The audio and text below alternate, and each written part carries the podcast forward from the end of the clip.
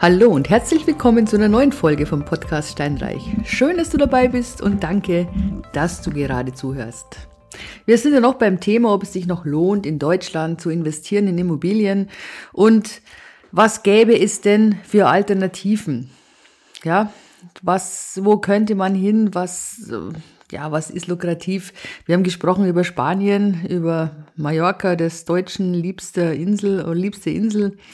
Ähm, wir haben über Dubai gesprochen und jetzt heute über Nordzypern. Nordzypern hat ja in den letzten Jahren einen Wahnsinnshype erfahren. Ja?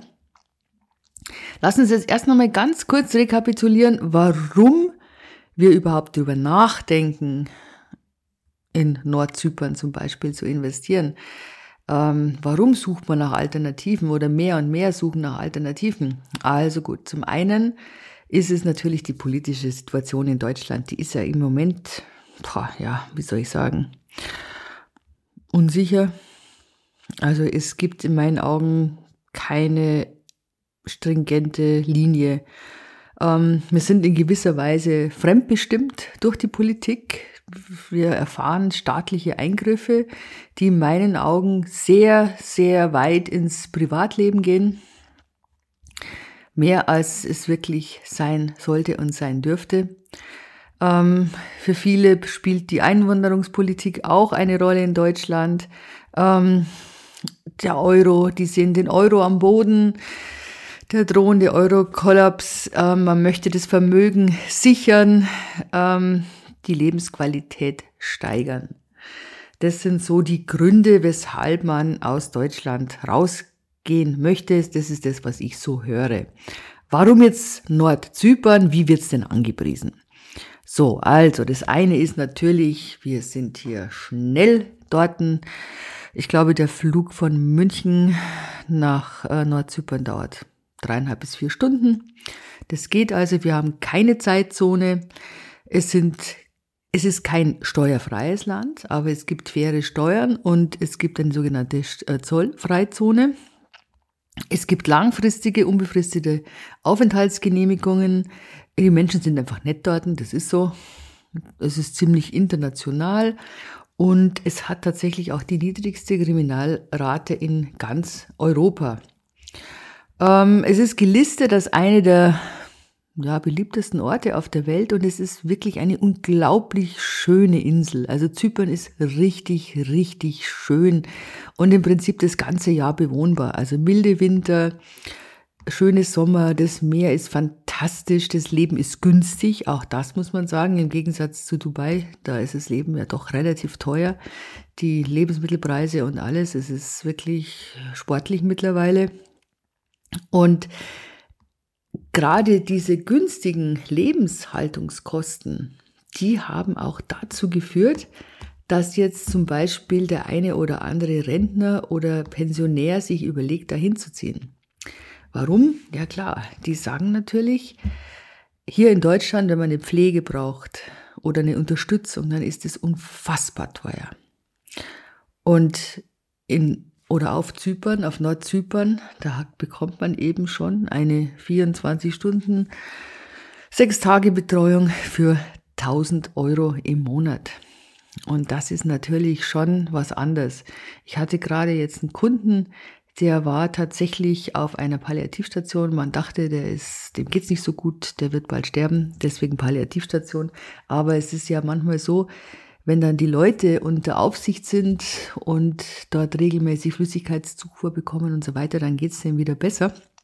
In seinem Fall war es so und der war da zwei Monate und ich meine, da kostet das Monat 6000 Euro. Es ist nicht witzig. 6000 Euro.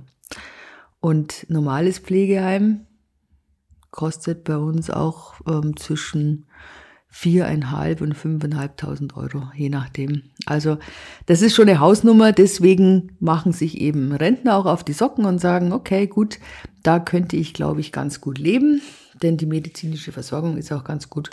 Und ja, da lässt es sich leben. Ja, das ist die eine Seite. Und es wird wirklich ganz viel gebaut und es werden schöne Häuser gebaut. Und mittlerweile, das muss ich jetzt auch sagen, gibt es gute Bauträger da Keine Frage, also die bauen sehr solide und ich, auch da hätte ich Kontakte, wenn da jemand das machen möchte, dann kann ich euch an wirklich sehr solide Bauträger und, und Makler verweisen, da wo ich mir sicher bin, dass ihr da in guten Händen seid. Ja, ähm, was spricht jetzt dagegen? Also ich habe tatsächlich erst vor kurzem, was heißt vor kurzem, das war im April, kam ein Artikel in der Tagesschau, dass ähm, Nordzypern wie eine türkische Kolonie ist, immer mehr Menschen verlassen Nordzypern. An der zunehmenden Islamisierung liegt es, weil es ist eigentlich ein säkularer Landesteil und an der aggressiven Siedlungspolitik des türkischen Präsidenten. Also so wurde das da eben ja formuliert. Auch dass viele junge äh, Nordzyprier, äh, ich weiß gar nicht, nennen, Zyprier, dass die abwandern, auswandern und die sind ja EU-Bürger. Das, da gehen wir jetzt auch noch ganz kurz ein auf diese politische Situation, die ist ja irgendwie so ein bisschen vogelwild. Was heißt vogelwild? Die ist ähm, ja kompliziert, sage ich mal. Die ist kompliziert, so muss man das sagen. Genau. Und ja, ähm, es ist kein Teil der Türkei. Das muss ich jetzt einfach mal sagen. Das ist falsch, wenn es immer heißt, dass, dass ähm, Nordzypern zur Türkei gehört. Das stimmt einfach nicht. Das ist zwar die türkische Republik Nordzyperns, aber sie gehört nicht zur Türkei. Ja, also das Ganze ist ja, war ja 74, das ist ja daraus entstanden, wie so oft, der Konflikt zwischen Griechenland und zwischen Türkei, das ist ja nicht erst seit diesem Jahrhundert so. Äh, da wollten eben äh, griechische äh, Buddhisten wollen den, wollten den Anschluss Zyperns an Griechenland. Also die wollten, dass ganz Zypern an Griechenland gehört. Ähm, das wollten dann die Türken nicht. Also die, die Türkei hat gesagt, es kommt überhaupt nicht in Frage. Und haben dann im Sommer 74 haben sie eben den Nordteil der Insel besetzt. Und das ist ungefähr so groß wie, ja, so ein Drittel von, von, von Zypern, so ungefähr und haben dann tatsächlich in den 80er Jahren, Anfang der 80er Jahre, die türkische Republik Nordzyperns ausgerufen. Jetzt ist diese äh, Nord, äh, türkische Republik Nordzypern, die ist jetzt international nicht anerkannt. Und das macht das Ganze ja so schwierig, weil es ist durch diesen Konflikt müssen die Leute den ganzen Im- und Export über den türkischen Seehafen abwickeln. Dort Zypern ist praktisch so eine Sonderwirtschaftszone der Türkei. Es ist aber nochmal, es ist kein Teil der Türkei, ist trotzdem eigenständig. Und ja, im Prinzip ich glaube nicht, dass es da in naher Zukunft eine Lösung gibt, muss ich mal ganz ehrlich sagen. Da schaut es nicht danach aus. Es gab ja immer wieder so Konflikte, die dann aufgebrochen sind. Eigentlich ist Zypern, also das ist nicht eigentlich, sondern Zypern ist unfassbar reich an Geschichte, an Kultur, an, an Ausgrabungsstätten, an den verschiedensten Religionen. Da gibt's wirklich, es gibt buddhistische Tempel, es gibt Kirchen, es gibt äh, Synagogen, es gibt ähm, ja, es, es gibt alles, es gibt Moscheen, es gibt wirklich alles. Und die, nochmal, die Leute, die sind auch tatsächlich, die sind einfach nette, tolerante, liebenswerte Menschen. Also, jetzt nochmal ganz kurz auf den Status von Nordzypern zurückzukommen. Also, das ist im Prinzip EU und doch nicht EU. Also, das ist wirklich total blöd. Ich kann es gar nicht beschreiben. Also, du hast als EU-Bürger das Recht, dorthin zu gehen, dich da niederzulassen. Aber Nordzypern gehört trotzdem nicht zur EU, obwohl die Gesamtinsel Zypern ähm, seit Anfang 2000 oder der, ich glaube 2004 aufgenommen worden ist in die EU. Also das ist ein bisschen kompliziert. Ich habe es jetzt vielleicht auch gar nicht so richtig wiedergegeben. Auf jeden Fall ist es keine eindeutige ja, Gemengenlage, sage ich mal so. Das macht es in meinen Augen ehrlich gesagt auch nicht einfacher, dort zu investieren. Ich war schon zweimal dort, also zweimal auf der Insel Zypern und in beiden, also ich war auf dem griechischen und auf dem türkischen Teil. Und als ich das erste Mal dort war, das war glaube ich vor ja, acht oder neun Jahren, und da war der türkische Teil wirklich doch total unterentwickelt. Und sehr günstig. Der griechische Teil, der hat schon immer prosperiert und da waren auch immer, auch natürlich für unsere Verhältnisse günstig, aber da musste man für Ferienimmobilien schon ein bisschen was hinlegen, im Gegensatz zu Nordzypern. Ähm, Nordzypern hat, wie soll ich das sagen, in meinen Augen ist da einfach die Gefahr, es sind ja damals auch viele geflüchtet, als dieser Konflikt war und als dann die Grenze gezogen ist. Also ich bin mir einfach nicht sicher oder ich finde, niemand kann sich sicher sein, ob das Stück Land, das du dann kaufst oder ein Teil von dem Stück Land, ob das wirklich demjenigen gehört, der es verkauft hat. Das ist so ähnlich wie, du erinnerst dich an den Jugoslawienkrieg, ähm, an die Grenze von Kroatien. Da gibt's ja auch so dieses da, äh, ehemalige Niemandsland, da schaut's ja jetzt nur aus, wirklich so wie im Krieg, also verlassene Bauernhöfe und überwachsene Felder und so.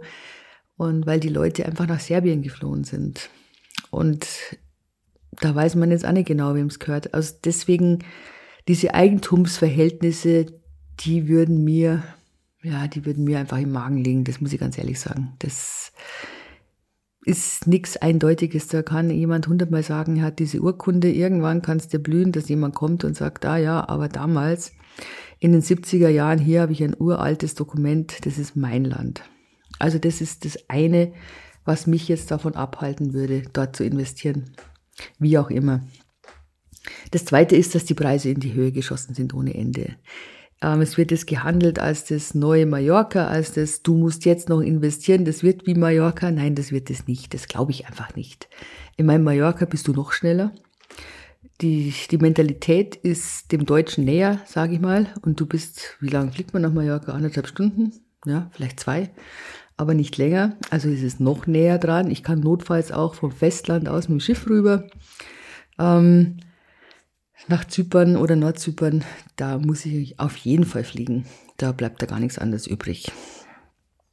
Also das glaube ich nicht, dass das so sein wird. Vor allen Dingen, es wird jetzt gerade wahnsinnig gebaut. Es wird gebaut ohne Ende und es wird zum Teil echt schön gebaut, diese Feriendomizile. Aber du hast halt dann ein Feriendomizil neben dem nächsten. Und ich weiß es nicht, ob die Leute wirklich so kommen, wie gebaut wird. Dann hast du da ein Häuschen mit Pool, und allen, das muss ja unterhalten werden. Also du brauchst einen vertrauenswürdigen Verwalter. Ich meine, gut, wir haben das Thema auch in Spanien. Keine Frage. Auch da ist genau das Gleiche.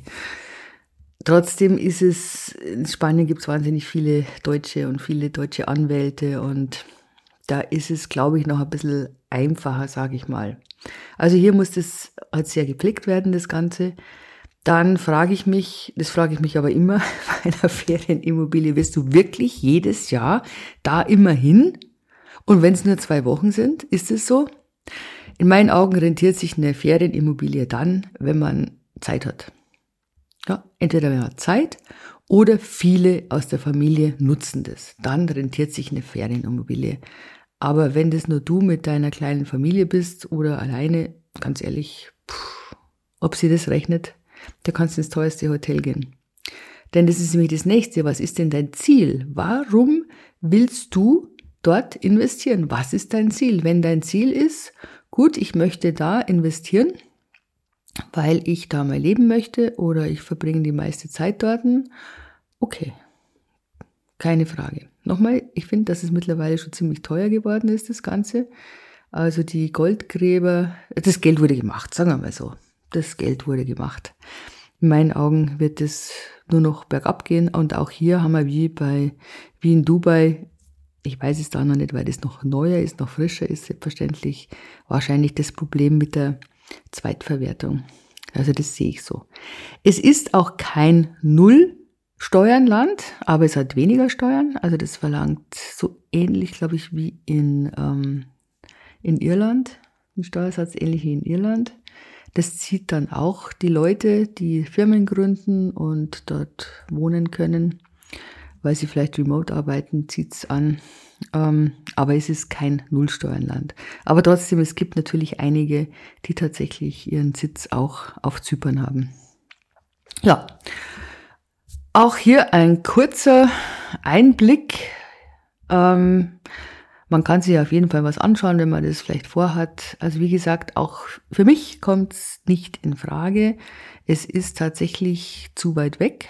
Es ist mir zu unsicher, politisch zu unsicher, in der tatsächlich aktuellen politischen Situation und zu unsicher, was den Grund und Boden anbelangt.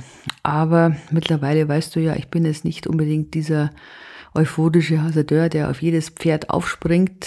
Ähm, ich bin da eher sehr vorsichtig und zurückhaltend. Es muss nicht alles so schwarz sein, wie ich es manchmal an die Wand male. Ich finde nur, du musst einfach aufpassen und musst dir dessen bewusst sein. Und natürlich hier auch wie in Dubai und wie in jedem Auslandsinvestment, alles, was du dort erwirtschaftest und du hast deinen Wohnsitz in Deutschland, das versteuerst du in Deutschland. Punkt. Da kann das Land selber steuerfrei sein, wie es will. Es spielt keine Rolle. Du musst die Einnahmen versteuern und auch mit der Kreditaufnahme. Also sagen wir, mal, du musst das Geld haben, im Prinzip. Du musst das Geld haben, wenn du dir da was kaufen willst. Übrigens genauso auch in Dubai oder äh, Spanien oder sonst irgendwas. Du kannst natürlich eine abbezahlte Immobilie in Deutschland dafür Sicherheit hernehmen, das geht. Aber du kannst nicht sagen, ich kaufe mir da ein Ferienhäuschen und das nehme ich als Sicherheit und dafür kriegt die Bank eine Grundschuld. Also das, das macht die Bank nicht mit. Das muss ich sagen kommt nicht in Frage, macht die Bank nicht, meistens nicht. Es gibt, ich glaube, ein oder zwei international aufgestellte Banken, die in Ausnahmefällen äh, in bestimmten Ländern das akzeptieren, aber ganz ehrlich, das nein, wir sagen jetzt mal, nein, du brauchst das Geld entweder oder du musst etwas anders beleihen. Und das gilt für alle Auslandsimmobilien. In diesem Sinn, ich hoffe, ich habe dir also so ein bisschen einen Einblick gegeben und es dir vielleicht auch nicht vermisst, auch wenn das ist natürlich nicht meine Absicht. Wichtig ist für mich immer, was willst du? Wo willst du hin? Wenn du sagst, ich möchte tatsächlich aus Deutschland weg, aus den genannten Gründen, dann ist sicherlich so eine Immobilie im Süden keine schlechte Option. Thailand zum Beispiel. Thailand ist, ist auch gerade, boomt gerade. Thailand ist sehr günstig, wahnsinnig günstig in den Lebenshaltungskosten, günstig in der, in, bei den Immobilien und beim Land. Ähm, es gibt im Prinzip, also sagen wir mal, die ärztliche Versorgung, die ist gar nicht so schlecht. Dann hat man natürlich dann auch günstige Pflegerinnen und so und das Klima ist gut. Ähm, wenn man was vorhat, wenn man vorhat zu gehen, man muss sich die ganzen Länder anschauen auf der ganzen Welt und dann vielleicht so Entscheidungen treffen. Ich habe jetzt hier einfach mal ganz plakativ nur drei rausgegriffen. Das war eben Spanien und das war Dubai und das ist jetzt Zypern oder Nordzypern. Man könnte über jedes Land was erzählen. Griechenland zum Beispiel. Griechenland, boom. Griechenland ist wunderschön, keine Frage. Ähm, ich möchte aber auch nicht, dass Deutschland so mies gemacht wird. Ich meine, wir machen gerade eine Wellenbewegung durch und die Politik ist, wie sie ist. Wir gehen damit um. Und natürlich, ich finde auch, wie gesagt, dass manches so in den privaten Bereich reingeht. Ähm, es ist immer noch ein gutes Land. Auch wenn ich selber ständig schimpfe, aber es ist immer noch ein gutes Land und es lässt sich hier gut leben. Da gibt es ganz andere. Ich freue mich, wenn du mir eine 5-Sterne-Bewertung da lässt. Ich freue mich, wenn du anderen von dem Podcast erzählst. Und ich freue mich, wenn du wieder reinhörst. In diesem Sinne, mach es gut. Tschüss.